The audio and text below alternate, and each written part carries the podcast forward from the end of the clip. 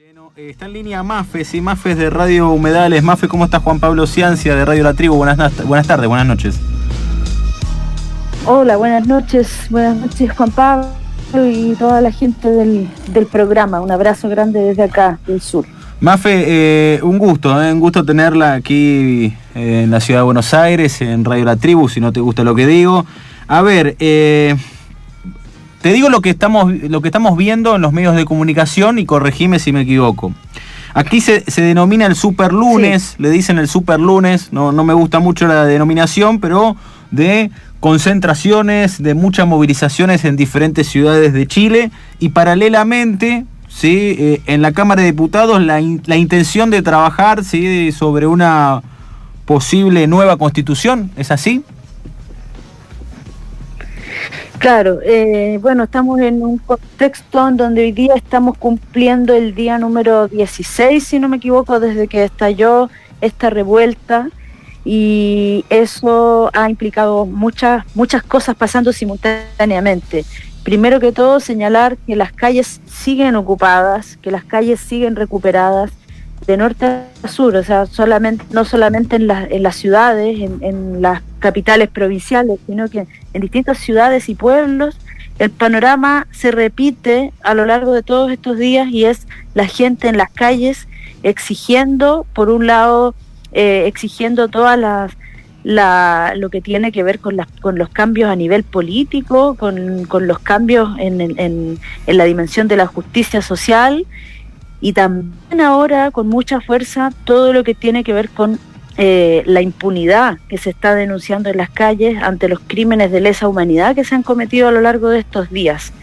Eh, por otro lado, efectivamente, hay un, un intento bastante oportunista de avanzar en el sentido de una asamblea constituyente que si bien es generalizada la opinión de que por supuesto que necesitamos salirnos de una constitución hecha por genocidas, y hecha también y reformada en el contexto de la dictadura cívico-militar de 1973, entendemos que eh, primero es necesario resolver la impunidad, no podemos construir nada, no, no podemos construir nada sobre tanta muerte, sobre toda esta tortura, sobre todos estos crímenes que se han cometido durante estos días. No podemos sobre todo eh, cuando este gobierno es un, no, no, se reconoce más como gobierno, estamos hablando de una dictadura neoliberal y estamos hablando de un régimen eh, totalitario que además manipula la información eh, sobre nuestros muertos, nuestras muertas, sobre las personas que siguen desaparecidas, manipula la información sobre la cantidad de personas heridas que hay, eh, por esa razón hoy día tuvieron un hackeo también el Instituto de Derechos Humanos, que es un organismo independiente del Estado. Sin embargo, hoy día negaron públicamente eh, que existen violaciones sistemáticas a los derechos humanos en este contexto. Entonces se demuestra su colaboración también con el Estado, su complicidad y su rol encubridor. Entonces lo que está pasando es hoy día poner en el centro también el tema de la impunidad y la denuncia y el juicio y, el castigo que estamos reclamando y exigiendo de norte a sur para todos los que resulten responsables de las violaciones gravísimas a los derechos humanos que se han cometido a lo largo de 16 días. Eh, estamos, esto corresponde a cifras oficiales, entonces ustedes pueden comprender que las cifras reales son mucho mayores, pero tenemos, tenemos 2.500 personas heridas, tenemos eh, 160 personas que tienen un ojo menos, porque un modus operandi de la policía consistió en pararle a las personas la cara. Entonces tenemos 160 personas que han sido mutiladas en un contexto de protesta social, lo cual corresponde también a un crimen de lesa humanidad. Tenemos eh, cientos de denuncias por tortura, por, por violencia política sexual, y así, la lista sigue, tenemos 480 niños y niñas y adolescentes detenidos eh, por la fuerza, por los agentes del Estado. Entonces, que, que se oficiales de derechos humanos digan públicamente que no han habido tales violaciones, eh, en realidad nos, nos, da la sensación de que el pueblo chileno y quienes convivimos acá en este territorio nos encontramos bajo un estado de indefensión total, porque los organismos que están eh, destinados para, para, estos fines, ¿no es cierto?, para velar por esto, para que no se cometan estos crímenes de horror, están colaborando en este momento con la dictadura neoliberal de Sebastián Piñera. A ver, Entonces, eh, más que asambleas constituyentes que puedan estar los políticos de la élite eh, discutiendo, a nosotros nos parece de hecho inmoral que se siga discutiendo cuando todavía este, este tema... Mafe, ¿te tengo? Impunidad sobre ¿Cómo, cómo? A ver, ¿me escuchás un segundito? Es Mafe con nosotros, sí, de Radio Humedales desde Chile, por eso también la comunicación se, dificulta un poco, pero viene saliendo muy bien. Eh, Mafe, em, para tirarte algunos datos que venimos viendo acá, em, Piñeira, digamos, con muchos errores, muchos errores, además de, bueno, eh, algunos sentimientos para, a mi entender, ¿no? Em, cambió ocho ministros, ¿sí? te quería preguntar algunas cuestiones. En primer lugar, eh, está acá decimos, hay un cortocircuito con todo el sistema político chileno, digamos, por parte del pueblo chileno, o, hay un interlocutor, o por ejemplo, cuál es el rol de, por ejemplo, Michelle Bachelet hoy, ¿no? Eh, esa es mi pregunta. Y, por el otro, bueno, desde una mirada personal, eh, y sé que quizás puede sonar media idiota la pregunta, pero ¿cómo pensás que se puede llegar a solucionar el problema? Hmm. Bueno, eh, Efectivamente, acá hay una crisis de, mm, de, legitimidad de todas las instituciones que son parte del Estado eh, colonial patriarcal, ¿no?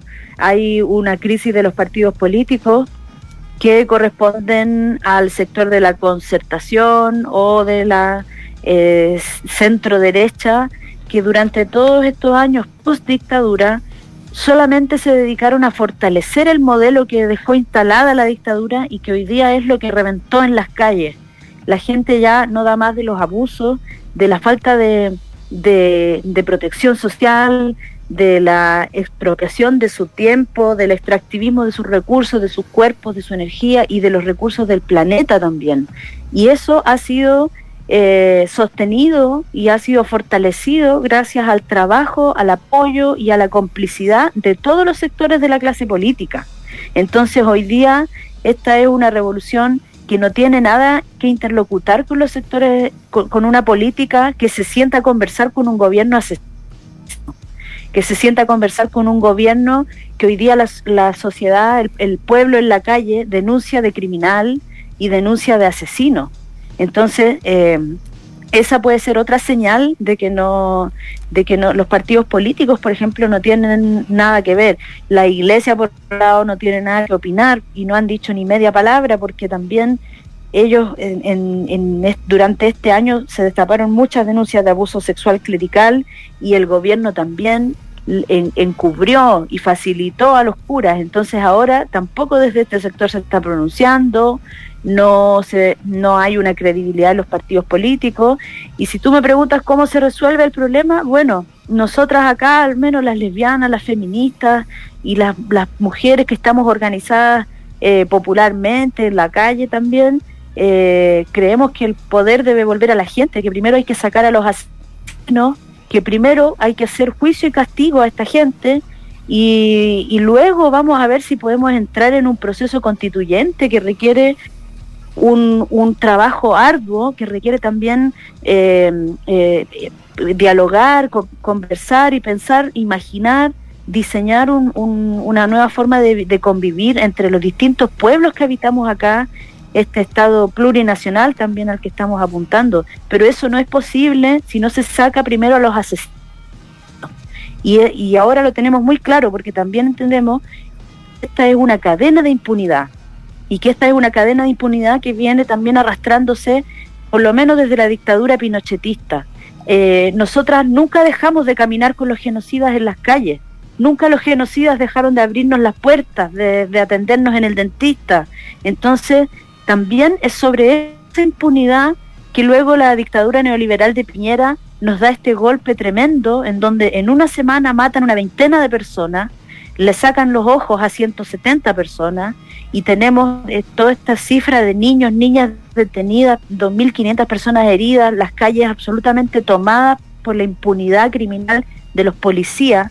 Eh, si bien hoy día ya no están los militares y ya no hay toque de queda, pero la violencia se sigue replicando y siguen habiendo eh, violaciones a los derechos humanos. Entonces, por ahí va ¿no? Mafe, eh, realmente le agradecemos, eh, como siempre, sí, la comunicación aquí con la tribu. Eh, desearle lo mejor. Sí, sabemos que es un momento muy difícil, pero bueno, toda América Latina sí está mirando con ojos de hermandad a, todo el pueblo chileno. Así que te mando un abrazo muy grande, un saludo a las compañeras, a los compañeros allá. Bueno, gracias y un saludo también a todos los pueblos que en este momento se están levantando contra el fascismo, contra el neoliberalismo criminal, eh, contra estos sistemas que solamente nos hacen la guerra, de una u otra manera, en una u otra escala, pero nos hacen la guerra a nosotras y a la tierra. Así que saludo a la gente que se levanta contra el neoliberalismo y gracias por la cultura. Saludo a la tribu. Abrazo. Bien, pasaba eh, Mafe, ¿sí? de Radio Humedales.